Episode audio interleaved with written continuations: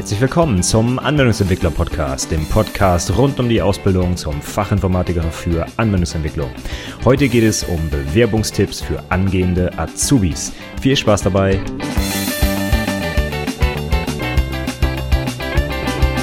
Hallo und herzlich willkommen zur 41. Episode des Anwendungsentwickler Podcasts. Mein Name ist Stefan Macke und heute gebe ich mal ein paar Tipps rund um die Bewerbung für eine Ausbildung als Fachinformatiker für Anwendungsentwicklung. Wenn du selbst jetzt schon fertiger Anwendungsentwickler bist oder schon gerade in der Ausbildung bist, dann ist das vielleicht nicht ganz so relevant für dich. Dir würde ich dann empfehlen, dir mal den Podcast mit der Episode Nummer 5 anzuhören, denn da geht es genau um Bewerbungstipps nach der Ausbildung. Das heißt, wenn du schon fertig bist und dir eine neue Stelle suchst oder einfach so das Unternehmen wechseln möchtest, in Podcast Episode 5 gebe ich da noch mal ein paar detaillierte Tipps. Da sind natürlich dann auch noch ein paar Sachen drin, die du nur dann zum Beispiel an die Bewerbung anhängen kannst, wenn du schon eine Ausbildung gemacht hast, wie zum Beispiel IHK-Zeugnis und äh, Arbeitszeugnis und so weiter und so fort. Aber heute soll es jetzt einmal darum gehen, um die Bewerbung auf eine Ausbildung.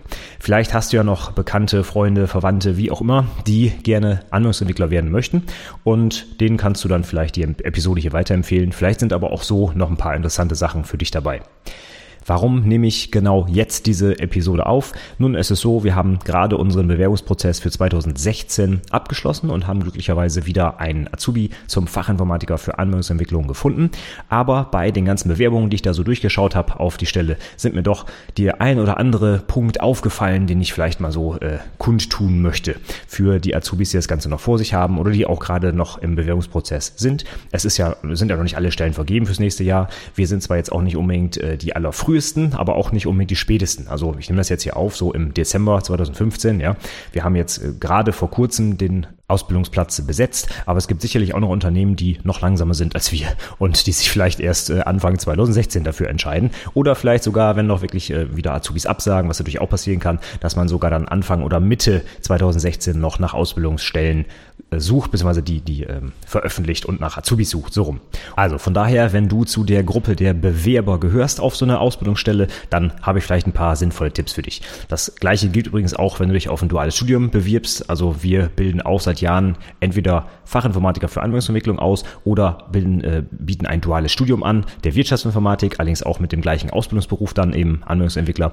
Und von daher kann ich für beide so ein bisschen hier sprechen. Und das eine oder andere, da, da gehe ich vielleicht mal auf konkrete Tipps rund um das Studium ein oder eben halt auf die Ausbildung, denn ich habe halt für beide dieses Mal einige Gespräche geführt und auch einige Bewerbungen gelesen und von daher hör das doch einfach mal an. Vielleicht ist ja was für dich dabei und vielleicht kannst du es in die Tat umsetzen und ich hoffe, dass du dann dadurch ein bisschen bessere Chancen hast auf dem Ausbildungsplatz.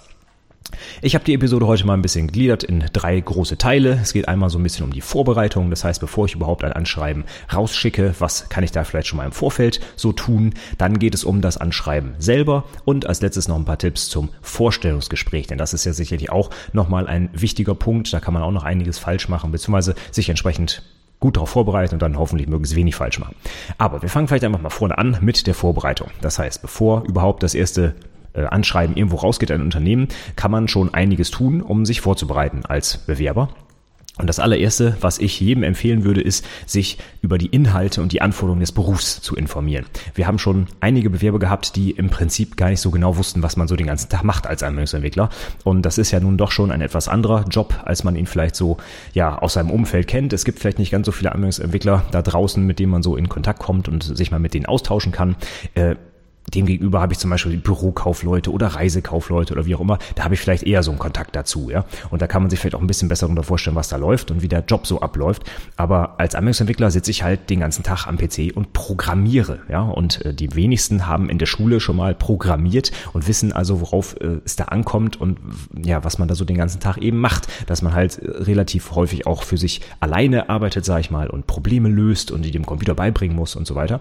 Und das ist vielen doch nicht so ganz klar klar, wie dann so der Arbeitsalltag aussieht. Und ich habe immer so ein bisschen eine Befürchtung, wenn man sich das nicht so recht vorstellen kann, wenn man zum Beispiel noch nie irgendwie was programmiert hat und wenn es auch nur ein kleines Mini-Programmchen ist, dass man dann so ein bisschen in den Job kommt und so ein bisschen erschlagen wird, dass man wirklich acht Stunden am Tag dann am PC sitzt und da vor sich hin arbeiten muss. Das soll übrigens nicht heißen, dass man wirklich nur am PC sitzt, auf sich alleine gestellt und da Probleme löst, sondern man arbeitet natürlich auch im Team, das ist völlig klar. Also wenn ich eine große Software entwickle, das kann ich heutzutage nicht alleine, ja, da, da habe ich natürlich Kollegen, mit denen ich da zusammenarbeite und ganz viel meines Arbeitsalltags ist tatsächlich auch Kommunikation mit anderen, ja. Ich muss mich über die Software austauschen, ich muss mich über Programmiersprachen austauschen, Vorgehensmodelle und so weiter. Und ich muss natürlich auch mit dem Fachbereich oder meinem Kunden dort sprechen, ja, und mich mit dem austauschen. Was will denn der Kunde überhaupt? Wie muss denn äh, der Button aussehen? Grün oder blau oder was auch immer, ne? Also es heißt nicht mehr, dass man den ganzen Tag im Keller sitzt und irgendwie vor seinem, äh, ja, am besten noch bernsteinfarbenen Monitor dort verbringt und irgendwie Code hackt oder so. Das ist tatsächlich nicht mehr so und das ist auch gut so, glaube ich. Wir sind also durchaus ein sehr sozialer Beruf, aber trotzdem habe ich so ein bisschen, ähm, ja, die Befürchtung, dass viele Azubis nicht so genau wissen oder Bewerber, sage ich mal, nicht so genau wissen, was es denn jetzt heißt, wirklich zu programmieren und das wirklich einen ganzen Tag und mehrere Stunden und auch ein, an einer Aufgabe längere Zeit zu arbeiten, als nur eben, ja, sage ich mal, fünf Stunden, dann bin ich fertig. Wenn ich ein großes Programm zum Beispiel schreibe, da kann ich durchaus auch mehrere Wochen oder Monate einfach dran sitzen an ein und derselben Aufgabe. Und ich glaube, das ist vielen halt nicht klar. Deswegen würde ich auf jeden Fall jedem empfehlen, mal mit einem zu sprechen, der vielleicht das macht, der vielleicht Anwendungsentwickler ist, vielleicht auch mit einem Lehrer in der Schule, der vielleicht Informatik unterrichtet oder wie auch immer. Da kriegt man vielleicht Möglichkeiten, um mit Leuten ins Gespräch zu kommen und einfach mal zu fragen, wie der Arbeitsalltag dann aussieht und vor allem, ob du dir dann auch vorstellen kannst, in diesem Job so zu arbeiten. Denn das musst du dann, hm, wenn du nicht noch äh, einen anderen Weg einschlägst, den Rest deines Lebens lang machen. Und das ist dann vielleicht nicht das Richtige für dich. Von daher würde ich jedem empfehlen, der Anwendungsentwickler werden will oder Anwendungsentwicklerin übrigens, ne, das ist natürlich, geht das an beide Geschlechter. Ich würde mich natürlich freuen, wenn wir auch ein paar mehr äh, weibliche Personen in der Informatik haben. Es, nämlich, es gibt eigentlich gar keinen Grund dafür, dass das nicht der Fall ist. Aber nichtsdestotrotz sehe ich es auch bei unseren Bewerbungen, dass sich halt eben deutlich mehr junge Männer auf den Job bewerben und relativ wenig junge Damen. Und es spricht eigentlich nichts dagegen, wenn du jetzt tatsächlich eine junge Dame bist und programmieren möchtest, dann bewirb dich, dann trau dich, dann mach das einfach. Das ist ein ganz toller Job. Ich spreche da aus Erfahrung, ja. Und es spricht überhaupt nichts dafür oder dagegen, dass man als Mädchen oder als Junge nicht programmieren kann, ja. Beide Geschlechter können das genau gleich gut. Es äh, gibt da also überhaupt keine Bedenken, sich dort irgendwie als junges Mädchen nicht in, auf diesen Job zu bewerben, sage ich mal. Gut, was ich aber trotzdem jedem empfehlen würde, der diesen Job einfach machen will, egal ob männlich oder weiblich, probier vorher mal ein bisschen auszuprogrammieren. Denn das, also das soll jetzt nicht heißen, dass du schon programmieren können sollst, wenn du dich bewirbst. Das ist völliger Quatsch. Ne? Du sollst natürlich in der Ausbildung dort äh, vernünftig lernen, wie man programmiert. Aber du solltest dich vielleicht schon mal ein bisschen damit auseinandersetzen, wie denn Programmieren grundsätzlich funktioniert, was das denn heißt. Ja? Dich mal wirklich mit einer kleinen Problemstellung beschäftigen. Und wenn es auch nur die simpelste Programmieraufgabe ist, irgendwo äh, zum Beispiel von so einer tollen Website, Hour of Code gibt es zum Beispiel. Ne? Oder das Arndt Me im .NET-Umfeld, wo man so eine kleine Ameisenkolonie programmiert. Ja? Es geht einfach nur darum, rauszufinden, macht dir das Spaß? Hast du Bock zu programmieren. Ne? Ganz viele Leute, die sich bewerben, die wissen teilweise gar nicht, was man da eigentlich macht den ganzen Tag und haben überhaupt keine Vorstellung, wie man denn zum Beispiel dann Probleme löst. Und das ist halt schwierig, wenn man dann so eine Ausbildungsstelle kriegt und auf einmal macht man den ganzen Tag irgendwas, äh, ja, aber das hat man sich vorher gar nicht so vorgestellt, sondern man hat irgendwie gedacht, dass das ganz anders läuft. Und das wäre sehr blöd. Ähm, solche Leute sagen dann oft in der Probezeit, auch Mensch, der Job ist doch nichts für mich und das wäre natürlich nicht unbedingt das, was wir haben wollen. Und vor allem du auch nicht. Ne? Das wäre dann ja schon mal das, die ersten drei Monate oder das erste halbe Jahr verschenkt dafür, dass du einen Job dir ausgesucht hast, der eigentlich doch nicht zu dir passt. Also von daher, guck dir das mal an. Es gibt so viele kostenfreie Möglichkeiten im Internet, mal einfach so ein bisschen auszuprobieren zu programmieren. Du musst noch nicht mal was dafür installieren, ja. Du kannst auf verschiedene Websites gehen und dann zum Beispiel eine Programmiersprache einfach ausprobieren, ja, im Browser. Du musst dafür nichts runterladen oder sonst irgendwas. Und da gibt's tatsächlich ganz tolle Tutorials, wie zum Beispiel fällt mir gerade ein, Rails for Zombies, ja. Da wird in so einem Zombie-Umfeld so ein bisschen Programmiersprache beigebracht, ja. Also finde ich eine ganz klasse Sache. Guck dir das einfach mal an, probier das aus. Und wenn dir das Bock macht, super, dann bewirb dich auf jeden Fall. Aber wenn du da schon merkst, so, hm, ach nö, ist doch nix, dann lass es lieber sein, denn dann wirst du auch in Zukunft keinen Spaß dran haben. Und das wäre doof. Gut, wie kriegst du dann zusätzlich noch ein bisschen besser raus, ob der Job tatsächlich etwas für dich ist, wenn du gesehen hast, ach ja, Programmieren, das macht mir wo Bock, ich habe mir ein bisschen was angeguckt und hier mal ein bisschen ausprobiert und da mal was programmiert, super, dann würde ich den nächsten Schritt auch noch gehen und tatsächlich auch ein Praktikum in dem Bereich mal machen.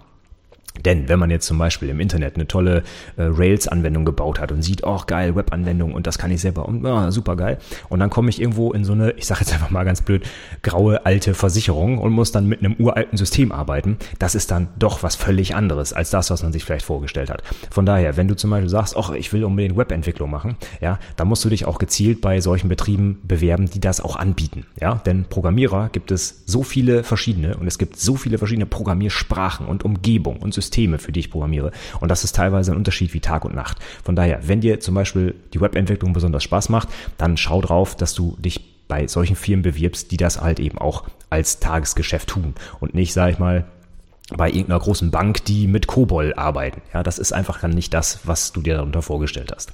Von daher absolvieren Praktikum. Das öffnet gleich auch so ein bisschen Türen in potenzielle Ausbildungsbetriebe. Viele Betriebe bieten das natürlich an, um die Bewerber erstmal kennenzulernen. Und wenn man da schon mal so einen äh, Fuß in der Tür hat quasi, wird es nachher vielleicht auch deutlich einfacher, da dann eine Ausbildungsstelle zu bekommen.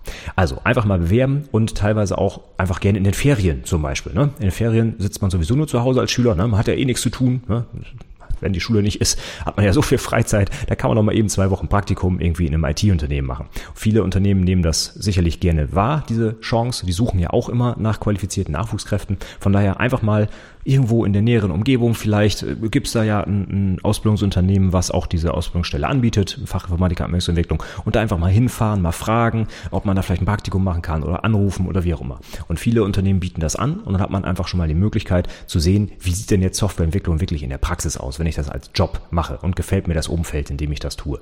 Und ich glaube, das ist eine ganz wichtige Möglichkeit, zum einen, um erstmal Erfahrung zu sammeln, aber zum anderen auch, wenn man sich dann wirklich bewirbt auf eine Ausbildungsstelle, dann kann man halt nachweisen, hey, ich habe schon ein Praktikum in dem Bereich gemacht. Das heißt, mir ist es ernst. Ich weiß, was da auf mich zukommt. Ich habe da Bock drauf und ich möchte genau diesen Job machen.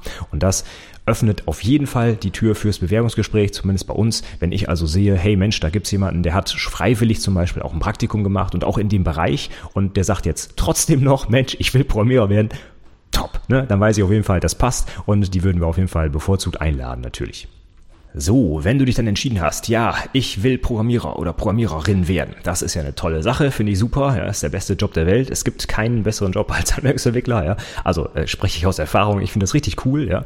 Das Problem ist nur, ähm, ist es für dich dann auch das Richtige, so wie du es dir jetzt vielleicht vorgestellt hast. Also suchst du jetzt zum Beispiel eine Ausbildung oder suchst du ein bestimmtes Studium oder wie auch immer, ja. Programmierer werden, dafür gibt es verschiedene Möglichkeiten. Es ist ganz klar, klassisch der Weg zum, zur Ausbildung, Fachinformatiker Anwendungsentwicklung da läufst du halt drei Jahre lang dann durch ein Unternehmen und durch die Berufsschule und bist am Ende dann quasi fertig. Aber es gibt ja auch noch andere Möglichkeiten. Du kannst zum Beispiel ein duales Studium machen, ja. Und selbst da gibt es unterschiedliche Möglichkeiten. Du kannst Medieninformatik, Wirtschaftsinformatik, technische Informatik und so weiter und so fort studieren. Es gibt so viele verschiedene Möglichkeiten heutzutage. Und da solltest du dir erstmal sicher werden, welcher Weg ist denn für dich der richtige. Wenn du zum Beispiel sagst, Mensch, Webentwicklung habe ich mir jetzt angeguckt, ist genau mein Ding, habe ich voll Bock drauf, dann such dir doch vielleicht einen Studiengang Medieninformatik. Denn das ist vielleicht genau das, wo du dann für deine spätere Arbeitspraxis am meisten mitnimmst, weil dann halt eben noch irgendwas über Oberflächendesign und Benutzerinteraktion und so gemacht wird.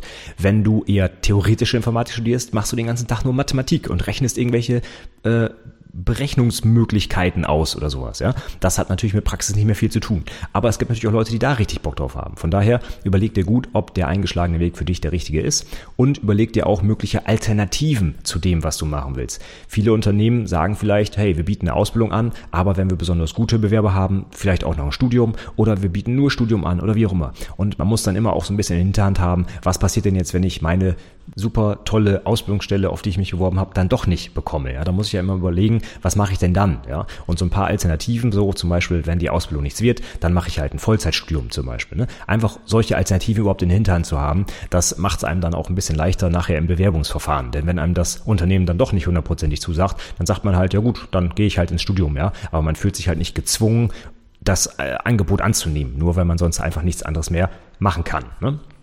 Also darüber informieren, ist es das Richtige, wie läuft das ab? Ne? Auch ein bisschen überlegen, passt das zu meinen Zukunftsvorstellungen? Möchte ich drei Jahre Ausbildung machen? Oder habe ich vielleicht vor, doch eher auf zwei Jahre zu verkürzen? Oder möchte ich fünf Jahre studieren? Oder wie auch immer. Da muss man ja schon ein bisschen überlegen, wie es dann in Zukunft aussehen soll. Ich kann nicht einfach sagen, ja, ich mache jetzt die Ausbildung und dann gucken wir mal, sondern man muss ja auch ein bisschen jetzt den Einstieg ins Berufsleben planen. Muss ich zum Beispiel umziehen für die Ausbildungsstelle? Ne? Nehme ich das in Kauf? Oder äh, brauche ich unbedingt eine Ausbildungsstelle vor meiner Tür, weil ich noch gar keinen Führerschein habe? Oder, oder, oder. Das muss man alles genau durchdenken und überlegen überlegen und sich dann gezielt da bewerben, ja, wo einfach die Unternehmen auch zu dem passen, was ich mir da vorgestellt habe. Eine super Möglichkeit, dann auch wirklich Unternehmen zu finden, wo ich mich bewerbe. Das sind dann zum Beispiel Jobmessen, ja, oder Bewerbertage oder, oder. Es gibt so viele Möglichkeiten heutzutage, sich über potenzielle Ausbildungsunternehmen zu informieren, weil die ja auch auf der Suche nach guten Nachwuchskräften sind, ja. Zum Beispiel auf dem Bewerbertag von der Hochschule Osnabrück am Standort Lingen. Das war früher mal die BA Emsland. Da schicken wir aktuell unsere dualen Studenten zum Beispiel hin nach Lingen. Und da gibt es einmal im Jahr so einen Bewerbertag, wo tatsächlich Vertreter von den Unternehmen sich einen Samstag Zeit nehmen und für Abiturienten einen ganzen Tag lang da sind, mit den Assessment Center durchspielen, Bewerbungsgespräche üben, Bewerbungsmappen durchgucken und so weiter. Ja, das kriegt man zum Beispiel völlig kostenfrei, wenn man sich zum Beispiel für so einen Studiengang interessiert. Ja, und da wird es ganz sicherlich in deiner Region auch irgendwas Vergleichbares geben. Vielleicht jetzt nicht unbedingt in diesem Umfang, aber wenn du dich zum Beispiel an der Hochschule mal informierst oder vielleicht auch im dualen Studiengang, da sind natürlich immer Unternehmen dahinter und die suchen ganz klar auch nach Auszubildenden. Und vielleicht gibt es ja sowas ähnliches. Also geh einfach mal hin, frag das nach, vielleicht auch bei der Berufsschule, wo du äh, potenziell vielleicht nachher Unterricht hast und so weiter, ob es da irgendwie sowas gibt, um potenzielle Unternehmen zu finden, wo man sich dann später bewerben kann. Alternativ, wenn das alles nichts ist oder es in deiner Region tatsächlich sowas nicht gibt, du kannst natürlich einfach mal bei Xing gucken, ja. Das ist halt das Karrierenetzwerk überhaupt. Das ist natürlich dann eher ausgerichtet auf äh, fertige Fachinformatiker, die dann irgendwo äh, eine Stelle suchen. Aber potenziell spricht nichts dagegen, sich auch zum Beispiel bei Xing mal umzuschauen. In den üblichen Gruppen, da gibt es äh, unter anderem eine Gruppe extra für Fachinformatiker, Anwendungsentwicklung und Systemintegration mit über 6000 Mitgliedern, glaube ich. Da kann man einfach mal reingucken, sich umhören, ja. Oder im Forum zum Beispiel bei fachinformatiker.de, ja. Da kann man auch schauen. Da gibt es sicherlich auch häufig Stellenangebote oder auch Informationen über potenzielle Ausbildungsunternehmen und so weiter. Also einfach mal die Augen aufmachen, bisschen rumhorchen oder am besten noch im Bekanntenkreis einfach nachfragen, ja. Das Beste ist natürlich immer, wenn man irgendwie eine persönliche Beziehung zu einem Unternehmen hat. Da kommt man am besten unter, als wenn man irgendwie irgendwen wildfremdes übers Internet kennenlernt. Das ist völlig klar, ja. Ja, und als letzten Tipp zu der Vorbereitung, überleg dir auch potenziell, wie es mit der Karriere aussehen soll. Was möchtest du erreichen? Möchtest du tatsächlich, sage ich mal, die technische Karriere machen? Möchtest du entwickeln, weiter vielleicht ein Studium machen und dich noch äh, im, bei der Softwareentwicklung zum Beispiel vertiefen und so weiter? Oder möchtest du vielleicht potenziell eher in den Managementbereich? Ja, möchtest du vielleicht Teamleiter werden oder Projektleiter oder wie auch immer? Auch davon abhängig kann man natürlich dann machen, was man zum Beispiel studiert, beziehungsweise welche Ausbildung man macht und in welchem Unternehmen. Wenn ich zum Beispiel später eher in den Businessbereich will, dann mache ich vielleicht eher was im SAP-Umfeld Umfeld, ja. Wenn ich wirklich Hardcore-Entwickler werden will, dann äh, gehe ich vielleicht eher in so eine kleine Webbude oder ich gucke, ob ich irgendwo in einem äh, Unternehmen, was, was weiß ich, technische Software für Maschinen schreibt oder so unterkomme, ja. Also es hängt ganz davon ab, was du selber später erreichen willst und machen willst. Da würde ich von Anfang an schon drauf schauen, dass du dann in einem passenden Unternehmen auch deine Ausbildung machst. Gut, haben wir uns also ziemlich viel Zeit gegönnt, um mal ein bisschen über die Vorbereitung zu sprechen. Wie finde ich denn überhaupt Unternehmen und wie finde ich auch den Job, der zu mir passt, ja? Also kurz zusammengefasst, mach dir klar, ob der Job wirklich das Richtige für dich ist und schau potenziell frühzeitig nach möglichen Ausbildungsbetrieben, wo du vielleicht dein Studium oder deine Ausbildung dann machen kannst. Jetzt hast du vielleicht dann tatsächlich auch Unternehmen gefunden, wo du dich bewerben möchtest. Dann kommen wir jetzt gleich zum nächsten Teil, nämlich den Bewerbungsschreiben. Du solltest natürlich dann an die Unternehmen entsprechend deine Bewerbung verschicken und auch dazu habe ich dann vielleicht den einen oder anderen Tipp. Äh, ich habe schon erwähnt in Podcast Episode 5, da gibt es auch noch mal ein paar konkrete Tipps für die Bewerbung und auch zum Bewerbungsschreiben. Aber jetzt hole ich mal so ein paar Sachen aus der Schublade, die mir wirklich jetzt dieses Mal bei dem Bewerbungsschreiben für Auszubildende oder für die Ausbildungsstelle besser gesagt aufgefallen sind das, was am allerwichtigsten ist, Du hast eigentlich, wenn du dich auf eine Ausbildungsstelle bewirbst, nichts in der Hinterhand, um zu sagen, ja, ich habe schon dies und das erreicht und ich habe hier schon was programmiert und das schon was gemacht. Du bewirbst dich ja auf eine Ausbildung. Das heißt, du kannst eigentlich noch nichts. Sind wir mal ganz offen und ehrlich, so ist es ja. Ne? Du möchtest ausgebildet werden. Von daher kannst du jetzt nicht irgendwie auf einen riesengroßen Lebenslauf zurückgreifen und sagen, was du alles schon Tolles gemacht hast. Und das ist auch gar nicht das Ziel. Ja, Du sollst ja ausgebildet werden. Also viele Unternehmen wollen so ein bisschen, wenn sie Auszubildende suchen, tatsächlich schon fast fertige Entwickler haben. Das finde ich persönlich völlig schwachsinnig schwachsinnig, ja. Es geht darum, dass du etwas beigebracht bekommst und du musst nicht als fertiger Entwickler da ankommen. Ja, wozu solltest du dann ausgebildet werden, ja? Also wenn du sowas merkst, dass ein Unternehmen teilweise Wert darauf legst, dass du schon programmieren kannst, dann wäre ich da sehr vorsichtig. Könnte nämlich einfach heißen, dass du ja eine billige Arbeitskraft werden sollst, ja, und gar nicht in dich investiert wird, sondern zu einem möglich günstigen Tarif, nämlich dem Auszubildendengehalt, ja, äh, quasi als fertiger Entwickler da anfängst. Und das ist, glaube ich, nicht das, was du möchtest, denn du möchtest ja eine gute Ausbildung bekommen. Und von daher würde ich mir also keine Gedanken machen, wenn du noch nicht programmieren kannst. Im Gegenteil, das ist sogar gut. Ich kenne viele Ausbilder und ich gehöre zum Beispiel auch dazu, die der Meinung sind, dass man gar nicht programmieren können sollte, wenn man anfängt. Denn was man sich da teilweise irgendwo äh, selbst angeeignet hat, das ist meistens nicht unbedingt das, was man unter professioneller Softwareentwicklung versteht. Und das muss man dann erst wieder abtrainieren, bevor man dann wirklich produktiv wird. Also von daher überhaupt nicht schlimm, wenn man nicht programmieren kann. Im Gegenteil, sollte ganz normal sein. Ja, wenn ich einen Versicherungsazubi einstelle, dann erwarte ich auch nicht, dass er das VVG, also das Versicherungsvertragsgesetz, auswendig kennt. Ja, das ist Quatsch, sondern das soll er oder sie natürlich in der Ausbildung erst lernen. Aber was demnach viel wichtiger ist, du sollst also nicht darlegen, was du alles schon Tolles gemacht hast, und das kannst du auch gar nicht, sondern stattdessen mach deutlich, warum dieser Beruf das Richtige für dich ist zeig irgendwie, dass du wirklich programmieren möchtest, dass das der Job ist, der dich interessiert und auch kein anderer. Warum ist das so? Hast du zum Beispiel selber schon mal was programmiert, weil du einfach Lust drauf hattest? Hattest du es in der Schule? Hast du ein Praktikum gemacht in dem Bereich? Oder ist dein Vater Entwickler? Oder weiß der Geier was? Ne? Warum möchtest du programmieren? Ich sage es deswegen, weil ich halt auf der Gegenseite, ich als äh, als derjenige, der dann vielleicht die Azubis aussucht, ich muss irgendwie bei dir spüren, dass du das wirklich auch machen willst und dass du dir bewusst bist, was es heißt, acht Stunden am Tag dazu programmieren und am PC zu sitzen. Und das muss eigentlich deutlich werden, ja. Vor allen Dingen, wenn du irgendwie sowas bislang gemacht hast, was überhaupt nichts mit Programmieren zu tun hat. Also, was weiß ich, ein Praktikum im Kindergarten und dann noch ein Praktikum in einer Kfz-Werkstatt. Das ist alles toll, aber daraus erkenne ich natürlich nicht, warum ausgerechnet du jetzt programmieren willst, ja. Von daher auch mein, mein Tipp, such dir ein Praktikum und wenn es auch nur ein, zwei Tage ist, in dem Bereich, den du später auch als Ausbildung machen willst, also in der Anwendungsentwicklung. Dann wird wird mir wenigstens deutlich, du interessierst dich dafür und du weißt auch, was da auf dich zukommt. Ich wiederhole mich, aber ich finde das sehr, sehr wichtig, denn wenn du dir vorstellst, wir gucken so ein paar Bewerbungen durch, ne, und das sind dann halt nicht nur zwei oder drei, das sind auch mal 20, 30 oder mehr. Und dann habe ich die Wahl, wie viele Leute kann ich einladen? Sagen wir mal fünf. Ja, der eine hat schon ein Praktikum gemacht, der hat geschrieben, dass er privat auch was programmiert und dass er da richtig Bock drauf hat. Und der oder die andere sagt, ja, ich habe hier mal ein Praktikum gemacht, da war ich im Krankenhaus und hier war ich noch bei der Feuerwehr oder was auch immer. Äh, wen lade ich dann wohl ein? Ja, logischerweise den, der mir deutlicher macht, dass der Job wirklich der richtige für ihn ist. Also, zeig irgendwie, warum du Bock auf den Job hast und warum du der Richtige dafür bist oder die Richtige.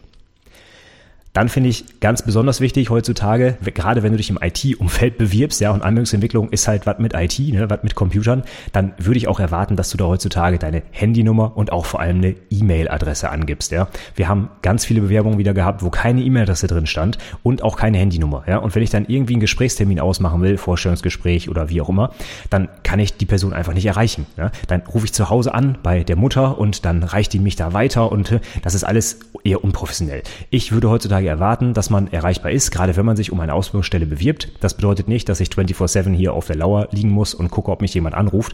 Aber wenn ich dich erreichen will, dann mach es mir bitte einfach. Und ich kann verstehen, dass du zum Beispiel noch in der Schule bist ne, und auch äh, teilweise heute bis 15, 16, 17 Uhr Unterricht hast und ich dich nicht erreichen kann. Okay. Aber dann mach es mir einfach und gib deine E-Mail-Adresse an, damit ich dir, wenn ich dich erreichen möchte, einfach asynchron eine E-Mail schicken kann. Und du kannst dann darauf antworten. Ja? Es läuft heute so viel Geschäfts ähm, Korrespondenz über E-Mails. Ich würde schon fast sagen, das ist einfach notwendig, dass du da eine vernünftige E-Mail-Adresse angibst, die du natürlich dann auch abrufst und wo du dich auch drauf meldest. Ja? Denn überleg einfach mal, wenn du zum Beispiel in der Schule bist, ja, sagen wir mal von 8 bis 17 Uhr, weil du einen langen Tag hast, derjenige, der dich gerade zum Bewerbungsgespräch einladen möchte, der hat auch genau solche Arbeitszeiten. Der sitzt auch nicht abends um 20 Uhr noch im Büro und telefoniert dann potenzielle Bewerber ab, ja. Und wenn du tagsüber nicht erreichbar bist, was ja in Ordnung ist, ja, dann gib ihm aber wenigstens die Chance, dir eine Mail zu schicken, dass du äh, dann halt abends, wenn du zu Hause bist, darauf antworten kann und er dann am nächsten Tag eine Rückmeldung hat. Also, meine Empfehlung, auf jeder Seite deiner Bewerbung E-Mail-Adresse und Handynummer irgendwo deutlich abzudrucken, damit ich nicht fünf Minuten suchen muss, wo denn vielleicht irgendwo im Lebenslauf an der dritten Position deine E-Mail-Adresse versteckt ist. Das kommt zum Beispiel in die Kopfzeile oder in die Fußzeile oder wie auch immer, dass ich dich möglichst einfach erreichen kann. Glaubst gar nicht, wie oft ich Bewerbungen habe, wo ich wirklich erstmal suchen muss, wie ich die Personen jetzt erreichen kann. Und das muss einfach nicht sein. Das kostet nur Zeit und das nervt mich natürlich dann auch. Ne? Ich finde es eigentlich sehr unglücklich, gerade wenn man sich im IT-Umfeld bewirbt und dann keine E-Mail-Adresse angibt. Das ist einfach seltsam irgendwie. Nächster Punkt, der gilt für ganz normale Bewerbungen genauso wie für Bewerbungen um eine Ausbildungsstelle verschweige nichts. Das heißt insbesondere, lass keine Lücken entstehen, zum Beispiel im Lebenslauf. Ja, ich meine, ich habe gerade schon gesagt, der Lebenslauf ist bei dir wahrscheinlich noch nicht so lang, aber zum Beispiel, ich habe es häufiger schon gehabt, dass Leute vielleicht irgendwie eine längere Zeit krank waren. Das mag ja alles mal sein, dann liegt man im Krankenhaus und so weiter und so fort. Das ist auch unschön, das würde ich auch nicht gleich daneben schreiben, was da los war, aber es geht zum Beispiel nicht im Lebenslauf einfach mal ein Jahr freizulassen oder ein halbes Jahr auch freizulassen, ohne irgendeinen Hinweis, was da passiert ist. Ne? Da frage ich mich sofort, was war denn da los? Ja, gerade wenn vielleicht im Anschluss noch irgendwie ein Jahr in der Schule wiederholt wurde oder sowas, ne, da kann man sich natürlich denken, dass da vielleicht gesundheitlich irgendwas war oder zum Beispiel die Eltern haben sich getrennt oder das wollen wir auch, da wollen wir auch gar nicht tiefer drauf eingehen oder so. Ne? Aber wir müssen wenigstens wissen, was da los war. Denn wenn das nicht der Fall ist, machen wir uns nur Gedanken und überlegen uns, hm, wenn wir die Person dann jetzt einstellen, was ist denn dann in einem halben Jahr? Fällt die uns dann auch aus und keiner weiß Bescheid oder, also das geht einfach nicht, ne? Du sollst jetzt nicht im Detail da niederlegen, mit was für einer Krankheit du wie lange wo unterwegs warst oder wie auch immer. Das wollen wir und dürfen wir auch gar nicht wissen. Interessiert uns auch nicht. Aber es geht darum, dass wir einschätzen können, ob du verlässlich bist. Und das kann man halt nicht, wenn man ja, ein halbes Jahr oder ein Jahr auf einmal nicht, nicht nachweisen kann, was da los war. Von daher, verschweige es nicht. Die Leute werden es sowieso früher oder später nachfragen. Du musst es dann sowieso nachreichen. Und glaub nicht, nur dadurch, dass du Sachen weglässt, wirst du dann eher eingeladen zum Vorstellungsgespräch. Das Gegenteil ist der Fall. Also wenn da irgendwo Lücken sind, würde ich persönlich immer sagen, hm, weiß man nicht genau, was da los ist, geben wir lieber jemand anderem eine Chance. Von daher, lass keine Lücken entstehen. Einfach, und wenn auch nur ein halber Satz daneben steht, weiß ich nicht, Krankenhausaufenthalt oder Umzug oder ich weiß nicht, was da alles los sein kann, ja. Es muss nicht ins Detail gehen und soll es auch nicht, keine Frage, aber nichts verschweigen. Das ist der falsche Ansatz. Genauso ist es, wenn es um Zeugnisse geht. Ja, viele reichen einfach nur das letzte Zeugnis ein, zum Beispiel, was weiß ich, aus Klasse 12.2 reichen sie ein Zeugnis ein, ja, und die ganzen Jahre davor da ist nichts zu sehen, ja. Und dann frage ich mich immer, hm, was soll mir das jetzt sagen? Waren die Leistungen vorher so schlecht, dass er sie oder sie nicht zeigen wollte? Oder äh, hat er die Zeugnisse verloren? Oder was auch immer? Was ist da los, ja? Ich meine, ich habe gerade schon gesagt, dein Lebenslauf ist nicht allzu lang. Du kannst nicht sehr viel zeigen. Das Einzige, was du eigentlich schon erreicht hast, wenn du direkt nach der Schule die Ausbildung machst, ist, ja, deine schulischen Leistungen. Und wenn du noch nicht mal die vernünftig darlegen kannst, dann landest du zum Beispiel bei mir ganz schnell auf dem Stapel, wird nicht eingeladen, ja, weil mir da einfach was fehlt. Von daher reich so viele Zeugnisse wie möglich ein. Es geht hier nicht mehr um Grundschulzeugnisse, das sollte klar sein, aber wenn du zum Beispiel Abitur machst, darfst du durchaus alle Abi-Zeugnisse reinlegen, also Abi-Zeugnisse, ich meine jetzt alle äh, Zeugnisse aus der Oberstufe, ja, zum Beispiel 12.1, 12.2, 13.1, 13.2, wenn du 13 Jahre Abi machst, ja. Das Realschulzeugnis davor muss vielleicht nicht unbedingt noch rein, ja, aber ich will wenigstens so ein paar Jahre oder Halbjahre in einer Reihenfolge haben können, um auch eine Tendenz erkennen zu können. Ne? Es könnte ja sein, dass du jetzt im letzten Halbjahr super gut warst, aber die drei Jahre davor warst du irgendwie super schlecht. Oder was noch viel blöder wäre, umgekehrt. Ja, das heißt, es wäre so eine absteigende Leistung. Ja, und das will ich natürlich sehen. Ja, das sind äh, Informationen, die mich interessieren. So, hm, hat der oder die sich vielleicht im letzten Jahr zusammengerissen, weil sie erkannt hat, jetzt wird's ernst. Ja, und äh, wie, wie ist da die Entwicklung? Ja, sowas möchte ich eigentlich erkennen können. Und von daher leg einfach mehrere Zeugnisse dabei und nicht nur eins. Wir persönlich fragen sowieso, wenn nur ein Zeugnis dabei ist, wie waren denn die Noten vorher, weil wir das einfach wissen wollen, ja. Und ähm, das hält dich nur davon ab, eingeladen zu werden, weil gleich wieder so ein Eindruck entsteht wie, hm, da soll irgendwie was verheimlicht werden. Und das ist blöd. Denn wenn deine Noten nicht so toll sind, ja gut, dann würden wir es früher oder später sowieso erfahren, ja. Also wenn du es nicht einreichst und dann laden wir dich ein und dann reichst du die Zeugnisse nach und dann sehen wir erst, dass die Noten schlecht waren, ja, das ist doch einfach doof. Ja, dann würden wir dir dann sagen, hey, du wirst es nicht, ja. Ist doch besser, wenn du es gleich sofort erfährst, als wenn du dann eher noch wochenlang warten musst auf eine Rückmeldung und dich wunderst, dass nichts kommt. Also reich einfach alles ein, dann weißt du sofort, was Sache ist. Dann kommen wir mal zu einem weiteren Punkt, den ich in meinem anderen Podcast auch schon angesprochen habe. Was ist mit Hobbys? Soll ich meine Hobbys in die Bewerbung bzw. in den Lebenslauf schreiben? Ich persönlich bin der Meinung, ja, denn ich habe es jetzt schon ein paar Mal erwähnt, dein Lebenslauf ist noch nicht allzu lang. Ja, du musst da irgendwie was Interessantes da reinschreiben. Und Hobbys sind für mich so ein äh, Stichpunkt, wo ich gut so ein bisschen Smalltalk äh, machen kann, wo ich ein bisschen mit dir ins Gespräch komme. Ja, zum Beispiel im Fußballverein äh, wo spielst du denn da und kennst du den und den und wie hoch spielt er denn in welcher Liga und weiß der Geier was, ne? Oder was mir persönlich immer sehr gefällt, Musikinstrumente, ja. Ich spiele selber Musikinstrumente, da äh, habe ich sofort eine, eine Gemeinsamkeit, wo wir ein bisschen plauschen können und uns einfach ein bisschen kennenlernen können. Ne? Das ist einfach so eine lockere Gesprächsmöglichkeit und das zeigt mir dann zum Beispiel auch, gerade wenn du Musikinstrumente spielst, dass du ähm, ja gewohnt bist, über längere Zeit etwas zum Beispiel zu lernen, dass du etwas äh, auf Dauer üben kannst und da vielleicht einen Fortschritt auch machst, ja. Oder wenn du zum Beispiel Fußball spielst oder Tennis oder weiß der Geier was, dass du dich halt auch mit anderen austauschen kannst, mit anderen abstimmen kannst, im Team spielen kannst und so weiter. Das sind alles Dinge, die kannst du gerne reinschreiben. Wie gesagt, mach dich etwas interessanter, ähm, als wenn du nur schreibst, ja, die Schule, die Schule, die Schule. Wollen ja auch ein bisschen sehen, wie bist du denn sonst so? Ne? Passt du zum Beispiel auch ins Team oder bist du jetzt vielleicht irgendjemand, der den ganzen Tag nur zu Hause sitzt und liest? Äh, passt vielleicht genau in unser Team rein, ja, vielleicht aber auch nicht. Und wir wollen ja auch, dass es für beide Seiten vernünftig passt. Von daher gibt das gerne an, führt aus meiner Erfahrung immer zu netten Gesprächen auf jeden Fall. Nächster Punkt, das habe ich dieses Mal äh, schon einmal gesehen, und zwar keine hochtrabenden Formulierungen benutzen. Ja? Ich wiederhole nochmal, du bewirbst dich ja auf eine Ausbildung und nicht um eine Führungsposition oder sowas. Und wir hatten dieses Mal tatsächlich sowas wie unter der Bewerbung stand, wo sehe ich mich in fünf Jahren? Ja, und dann stand da sowas wie in der mittleren Führungsebene Ihres Unternehmens äh, leite ich ein Team von zehn Entwicklern und sowas. Ne? Und sind wir ganz ehrlich, das ist einfach völliger Schwachsinn. Ne? Wenn ich da so einen 16-Jährigen habe, der sich auf eine Ausbildung bewirbt und der sagt, in fünf Jahren will er hier Teamleiter werden, ja, rechnen wir mal hoch, da ist der 21, kommt gerade aus der Ausbildung und möchte hier in einer Führungsposition arbeiten, das ist dann schon ein bisschen lächerlich, muss ich ehrlich sagen. Ja? Und von daher würde ich davon abraten, solche komischen Sachen da reinzuschreiben. Sag einfach, warum du den Job machen möchtest. Du kannst gerne auch reinschreiben, dass du im Anschluss zum Beispiel noch studieren willst oder dass du noch Ambitionen hast, ist ja völlig in Ordnung, ja. Aber so nach dem Motto, hey, in zehn Jahren sitze ich auf deinem Stuhl, äh, das geht, passt einfach nicht. Ne? Das mag vielleicht sein, wenn du dich auf eine echte Position nachher bewirbst, dass es da sinnvoll ist, aber für eine Ausbildung, ich persönlich fand es völlig deplatziert. So, dann noch ein ganz konkreter Hinweis zum Schluss. Bewirb dich elektronisch falls das möglich ist und auch erwünscht ist vor allem. Ja. In unserem Fall ist es auf jeden Fall erwünscht, denn wir würden die papierenden Bewerbungen sowieso digitalisieren, weil wir die ganzen Sachen ja auch irgendwie austauschen müssen, anschauen müssen, äh, mit den entsprechenden Leuten, die im Vorstellungsgespräch dabei sind, austauschen müssen und so weiter. Und wenn wir das alles durch einen Kopierer jagen müssten, ja, da wären wir überhaupt nicht fertig. Also wir brauchen das sowieso elektronisch, um das weiter zu verteilen. Andere Unternehmen haben vielleicht sogar Bewerbungssoftware, wo die Sachen eingespielt wird, ja. Aber ich glaube nicht, dass irgendein Unternehmen das Ganze noch auf Papier macht. Von daher mein persönlicher Tipp, wenn das möglich ist und wenn sogar explizit da steht, bewirb dich elektronisch, was wir zum Beispiel immer dazu schreiben, wir würden Bewerbungen per E-Mail bevorzugen, dann macht das auch. Das macht für alle das Leben einfacher. Und dazu noch der letzte Tipp tatsächlich. Wenn du dich elektronisch bewirbst, dann bitte verschick nur ein Dokument. Eine große PDF-Datei, wo alles drin ist und das war's. Ich habe dieses Mal wieder so viele Bewerbungen bekommen, wo zehn Anhänge an der Mail hingen. Ja? Irgendwelche Word-Dateien, JPEG-Dateien, Open Office-Formate und so weiter. Das heißt nicht, dass ich die nicht aufkriege, ne? aber es ist einfach unnötige Arbeit. Denn ich mache mir daraus dann wieder ein PDF, um es abzulegen. Ja? Und ich suche dann irgendwie was und ich gucke in den Anhang und dann haben da teilweise die Anhänge noch solche Namen wie IMG-123, ja. So nach dem Motto direkt vom Scanner oder direkt von der Kamera in die Mail. Und das muss einfach nicht sein. Ne? Mach daraus mit zum Beispiel mit Open Source Software, mit PDF Creator, kannst du dir kostenlos runterladen und installieren, druck das Zeug als PDF-Datei aus, verschick eine PDF-Datei, wo alles drin ist und fertig. Das macht uns allen das Leben einfacher. Bitte, bitte, bitte berücksichtige das.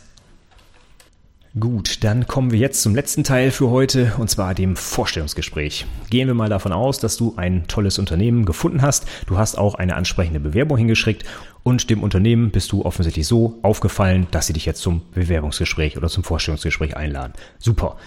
Dann bist du eigentlich noch nicht fertig, sondern auch aufs Vorstellungsgespräch solltest du dich entsprechend vorbereiten und dazu habe ich jetzt mal ein paar Tipps zusammengetragen.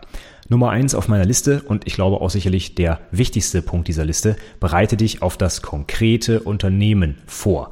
Ich habe schon einige Bewerber da sitzen gehabt im Vorstellungsgespräch, die noch nicht mal ansatzweise wussten, was wir eigentlich machen in unserem Unternehmen. Ne? Ja, irgendwas mit Versicherung, oh, privat, gesetzlich, hm, keine Ahnung, ja. Und das geht einfach nicht, ja. Das heißt einfach nur, derjenige hat sich überhaupt nicht vorbereitet, ja. Dem ist vielleicht sogar ganz egal, wo er sich da bewirbt. Vielleicht sind wir auch nur eins von 100 Unternehmen, wo er sich beworben hat.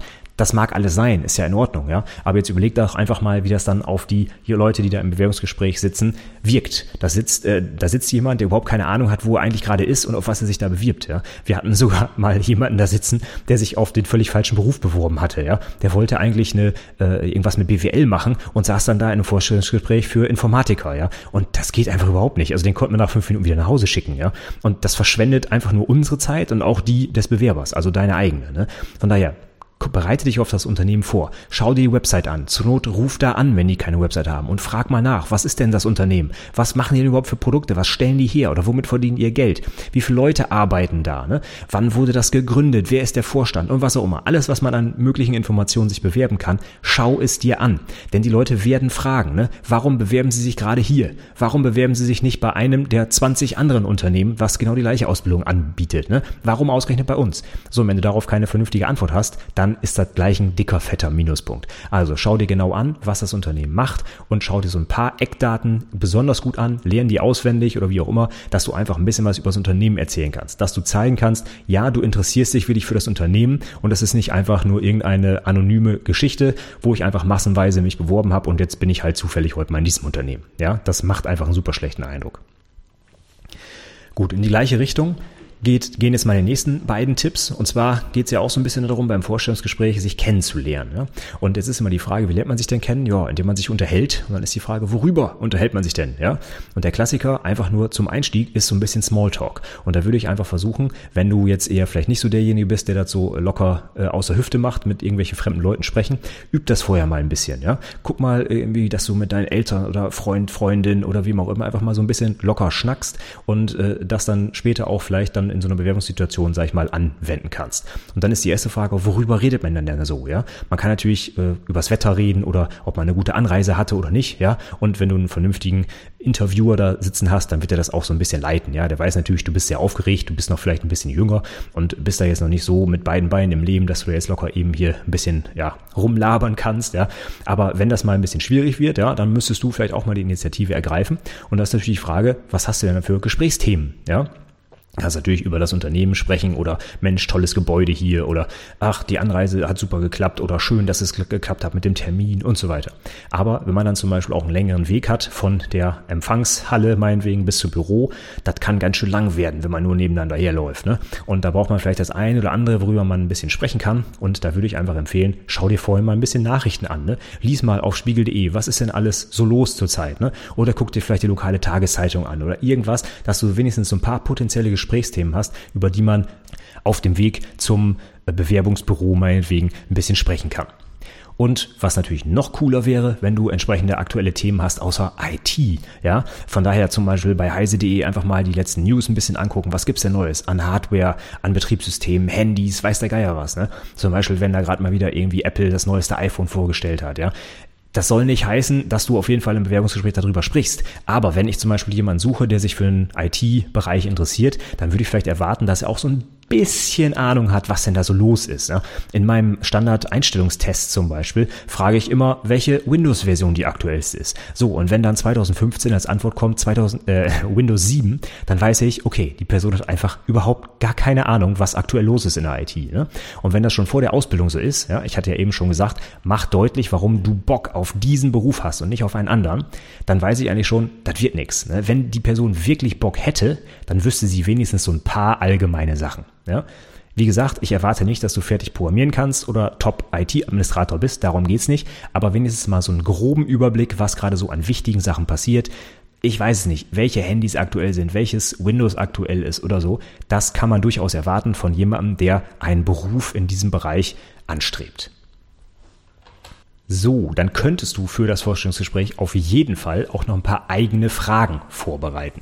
Ich finde es immer ganz interessant, wenn wir da Bewerber sitzen haben, die nicht eine einzige Frage stellen. Ja? Die bewerben sich auf eine Ausbildung, die drei Jahre dauert und die vielleicht nichts mit dem zu tun hat, was sie ihr ganzes Leben lang gemacht haben und die haben nicht eine einzige Frage. Die sitzen dann da und sagen, ja, hm, ich, nö, ich weiß alles, alles okay, ja. Und da stelle ich mir immer die Frage, wie, was wollen, was wollen die überhaupt nichts wissen über den Job hier? Wollen die nicht wissen, wie es hier abläuft, wer der Ausbilder ist, wie viel die hier verdienen, ja, wie die Arbeitszeit ist, welche Schule ist es denn, wo ich hingehen muss und so weiter und so fort, ne?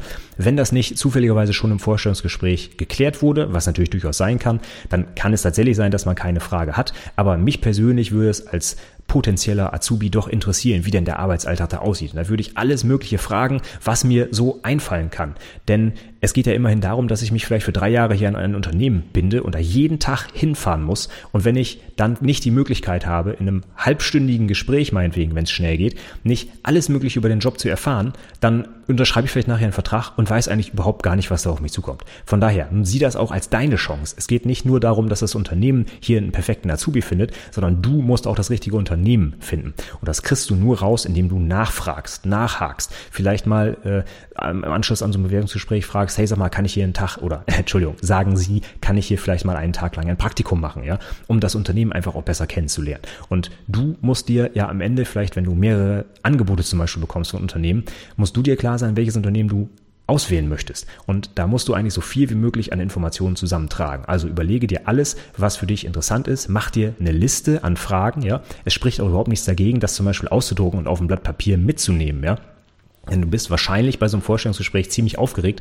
und dann vergisst du vielleicht alles, was du äh, noch fragen wolltest. Von daher, ich persönlich habe es sehr selten bislang gesehen, dass ein Azubi mit so einer Liste an Fragen kam. Ja, aber das hatten wir tatsächlich einmal. Der hatte sogar so eine richtig schöne Mappe vorbereitet, hatte nochmal seine ausgedruckte Bewerbung mitgebracht und da war auch ein Zettel drin mit der Liste seiner eigenen Fragen. Und ich fand das super, ja. Der war top vorbereitet, der wusste, was er wissen möchte und da sah man wirklich, der hat Interesse, der war gut vorbereitet und der, der, dem ist es auch ernst mit der Ausbildung. Ne? Und das würde ich einfach erwarten, dass du bei so einem wichtigen Gespräch auch deine eigenen Fragen mitbringst. So, was wir dann zum Beispiel immer auch konkret fragen in so einem, bei so einem Vorstellungsgespräch, wie sieht denn später der Arbeitsalltag aus? Ne? Wie kommst du denn überhaupt zur Berufsschule meinetwegen? Oder zum Unternehmen überhaupt, ja? Oder zur Hochschule meinetwegen, wenn es ein duales Studium ist. Denn wenn wir teilweise Leute haben, die gerade 16 sind, ja, die noch nicht mal einen Führerschein haben, die auch noch lange kein eigenes Auto haben, dann ist schon die Frage, wenn man aus dem Ort kommt, der 20 Kilometer weit weg ist, wie kommt man denn überhaupt jeden Tag zur Arbeit? Ne? Oder wenn das zum Beispiel wie bei uns so ist, die Berufsschule ist noch 50 Kilometer weiter weg, wie kommt denn die Person täglich täglich zur Berufsschule? Das ist äh, eine nicht zu unterschätzende Frage, die man auch beantworten können sollte. Ne?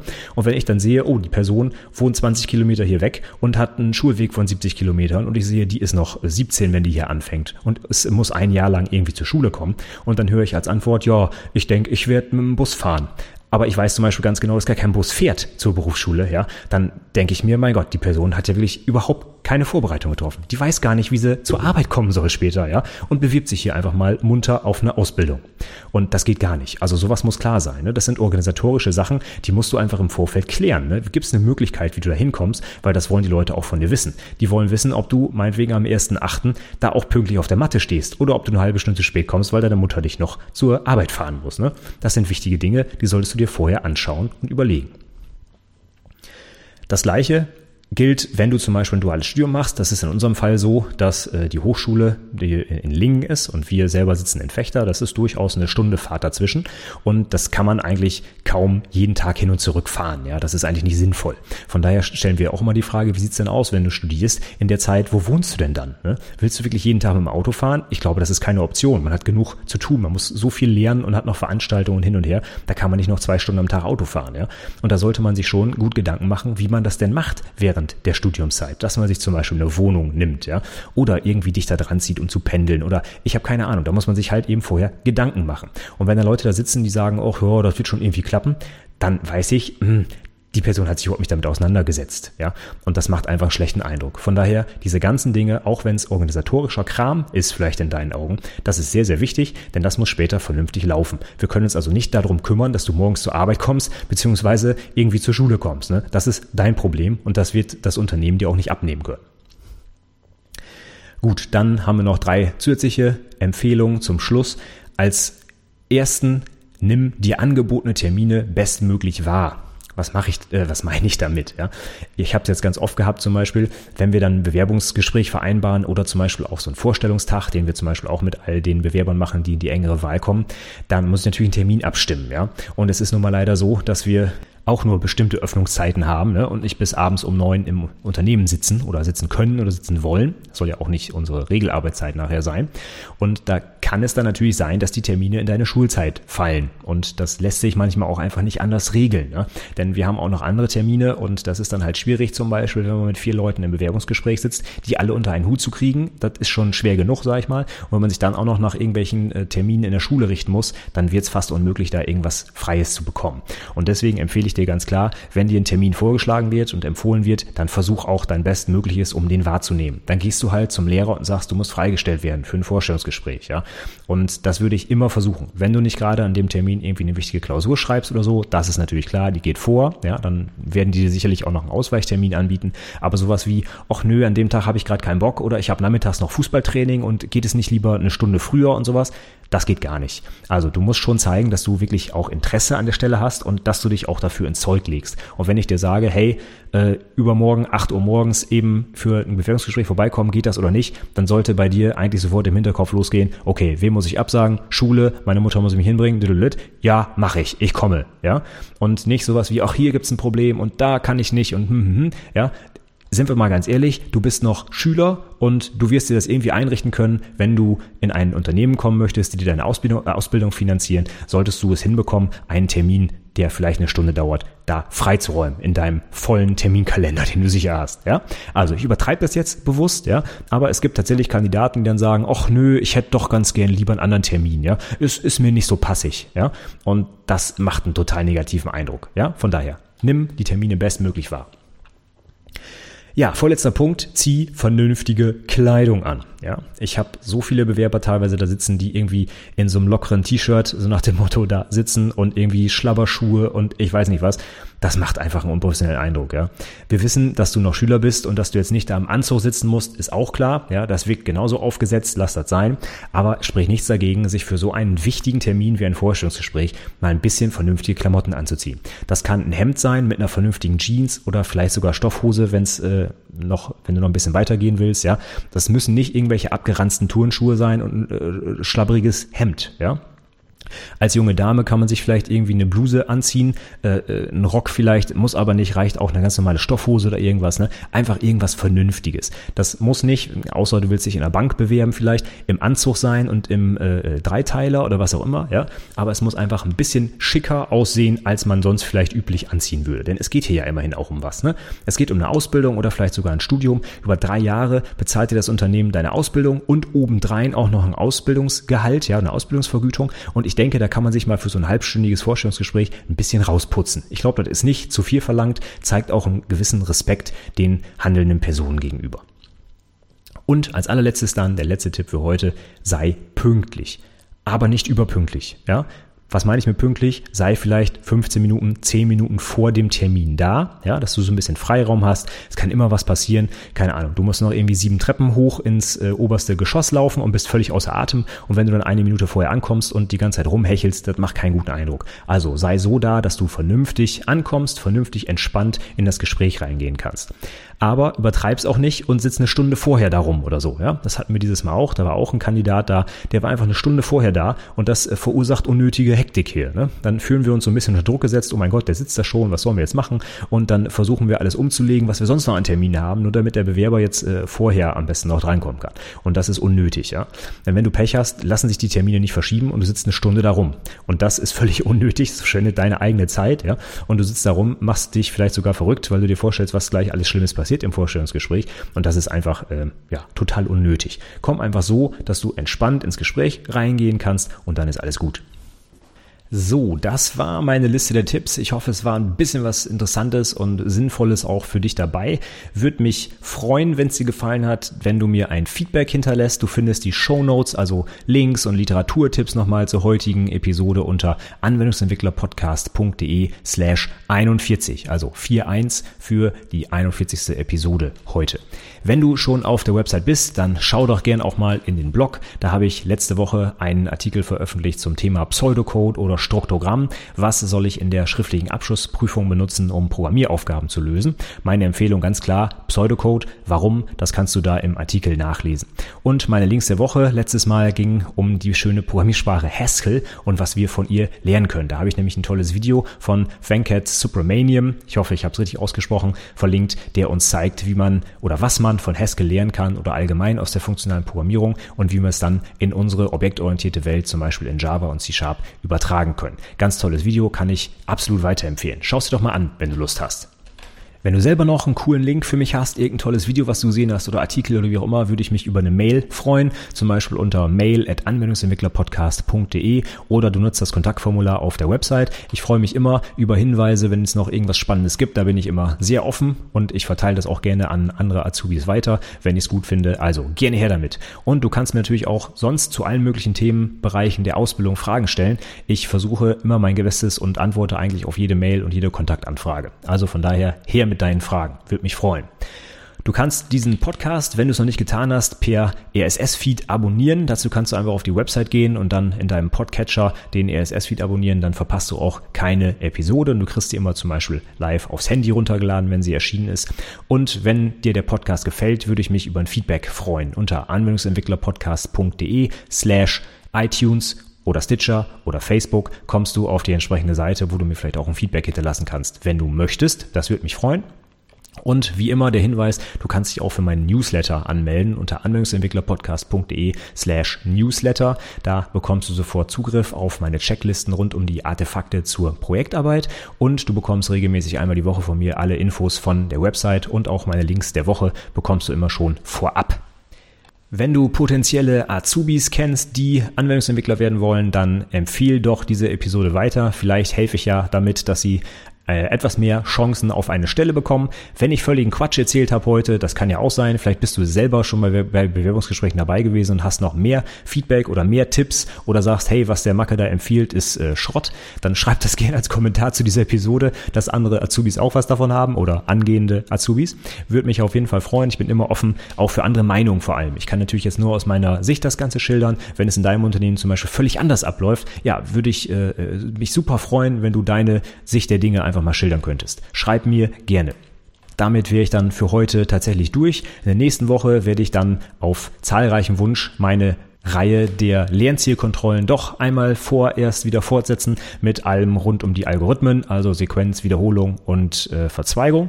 Und dann schauen wir mal, wie es mit den Themen weitergeht. Aber eine Episode schiebe ich da einfach nochmal wieder rein. Bis dahin sage ich vielen, vielen Dank fürs Zuhören und bis zum nächsten Mal. Tschüss.